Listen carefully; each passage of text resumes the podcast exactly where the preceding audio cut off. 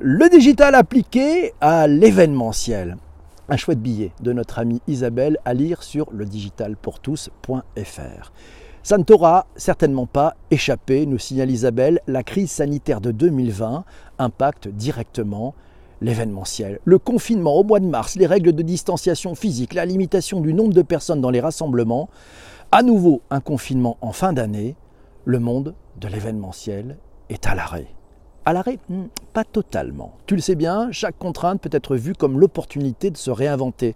Et c'est ce que vit finalement aujourd'hui le monde des salons et des événements, qu'ils soient professionnels ou qu'ils s'adressent au grand public.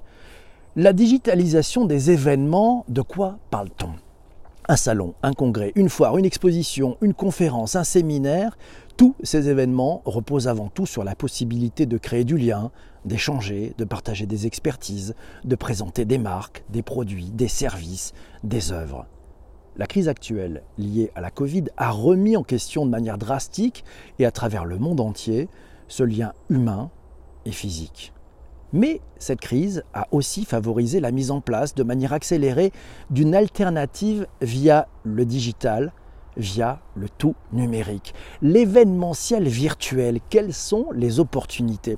Passer du présentiel au distanciel dans le cadre d'un événement, ça suppose de repenser de nombreux aspects. Mais cela offre aussi, nous signale Isabelle, de nouvelles perspectives et certaines sont très positives.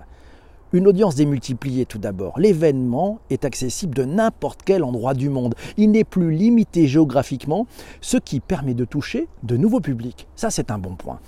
Deuxième point, une source de déclinaison de contenu de marque. Les interventions filmées peuvent être utilisées de nouveau en replay et être source de multiples contenus déclinés. C'est la deuxième bonne nouvelle. Troisième bonne nouvelle, une réduction des coûts et des moyens à mettre en œuvre. Le coût d'organisation d'un événement digitalisé est très inférieur à celui d'un salon physique dont le budget et les moyens humains associés peuvent être conséquents.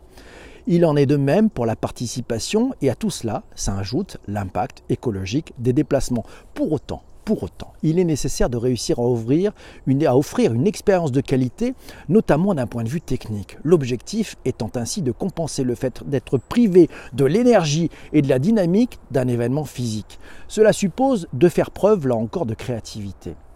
La période actuelle a vu naître de nouvelles offres via des plateformes en ligne. Pour retrouver l'essence des rencontres d'un networking, certaines plateformes proposent par exemple un principe de speed networking de quelques minutes entre participants, même à distance. Certaines permettent même de créer son propre avatar pour visiter virtuellement un salon. Et pour aller plus loin, oui, pour aller plus loin, c'est important. Tu le sais aussi bien que nous, l'humain est par essence un animal social. Il a besoin d'interaction avec ses semblables d'un point de vue personnel, mais aussi d'un point de vue professionnel. À n'en pas douter, nous signale Isabelle, à n'en pas douter, l'avenir de l'événementiel est sans doute plus lié à une version hybride ou digitale le mix entre du présentiel et du distanciel, entre du physique et du digital, qu'à du tout virtuel. Vive le digital. Parmi les pistes à explorer se trouve notamment le live streaming, le live commerce, le broadcast, bref, encore tout un monde à imaginer et surtout à réaliser. Et puis voilà, dans le billet, tu trouveras quelques plateformes en ligne pour virtualiser tes événements. Voilà, amis qui écoutent ce podcast sur les plateformes de balade de diffusion, je te souhaite une très belle journée. Je te dis à très vite. Je reviens avec ceux qui sont pendant le direct sur Twitter. On continue la conversation tous ensemble. À très bientôt. Ciao, ciao.